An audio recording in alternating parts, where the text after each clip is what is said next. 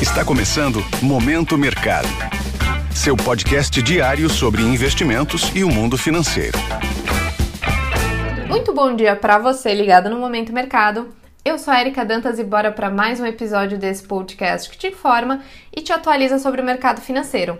Hoje eu vou falar sobre o fechamento do dia 18 de janeiro, quarta-feira. Cenário internacional. Em Wall Street, o dia foi de estresse, com os investidores preocupados com a possível recessão da maior economia do mundo.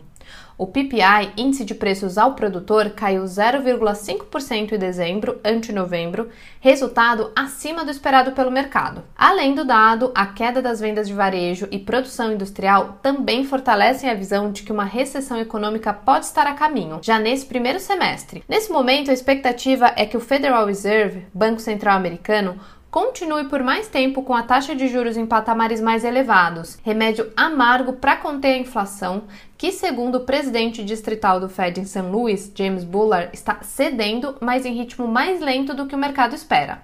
E completou afirmando que o movimento de alta de juros deve ser mais enérgico, a fim de evitar a retomada da inflação. As apostas indicam que a próxima reunião do Fed, em fevereiro, deve trazer uma nova alta da taxa de juros de 0,25%. Com o mercado avesso a risco e realizando lucros, os índices americanos foram penalizados. O S&P 500 caiu 1,56% e o Nasdaq 1,24% favorecendo as posições vendidas, que são aquelas que apostam na queda dos índices. Na renda fixa, o mercado ajustou posições e a curva de juros cedeu nos principais vértices, refletindo os temores de recessão e a busca por segurança dos agentes.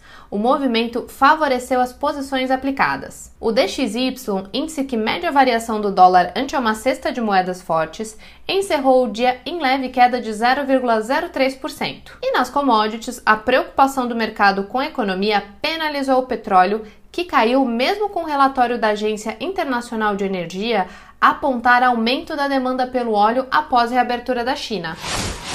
Cenário nacional. Por aqui, o dia foi de volatilidade. O mercado virou durante o dia e o dólar subiu 1,12%, fechando aos R$ 5,16. Os temores de recessão nos Estados Unidos afetaram as moedas emergentes e por aqui não foi diferente. Somado a isso, o mercado demonstrou preocupação com as falas do presidente Lula durante reunião com centrais sindicais. Lula afirmou que pretende ampliar a faixa de isenção do imposto de renda para 5 mil reais e quer atrelar a valorização do salário mínimo ao PIB, o que ampliaria os gastos públicos. As propostas não foram bem recebidas e são vistas como populistas por parte do mercado. Na renda fixa, a curva de juros que cedia pela manhã inverteu o movimento e fechou estável na ponta curta, com leve alta nos vencimentos mais longos, refletindo as preocupações do mercado com o risco fiscal. Já na bolsa, o Ibovespa fechou a quarta-feira com alta de 0,71%, segundo pregão positivo.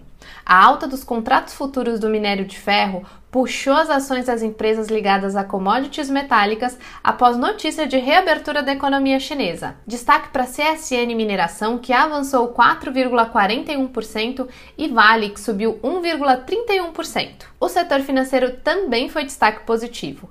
As ações do Santander avançaram 2,78% e as do BTG 2,21%. Inclusive, o BTG garantiu na justiça o bloqueio de 1,2 bilhão das americanas. As ações da varejista continuam em queda e fecharam a quarta-feira com recuo de 8,42%. Outro destaque negativo são as ações da Petrobras, que recuaram 1,76% preferenciais e 1,28% ordinárias, acompanhando a queda do petróleo pontos de atenção. Na agenda de hoje, vale a pena ficar de olho no discurso do presidente do Banco Central, Roberto Campos Neto, em evento na Universidade da Califórnia. E nos dados de desemprego que saem agora pela manhã. Lá fora, o Banco Central Europeu publica a ata da última reunião de política monetária e os Estados Unidos divulgam dados de auxílio-desemprego e do setor imobiliário, além do balanço trimestral da P&G e Netflix. Sobre os mercados, as bolsas asiáticas fecharam sem sinal único, mas com leve alta do mercado chinês, que segue otimista com a reabertura da economia.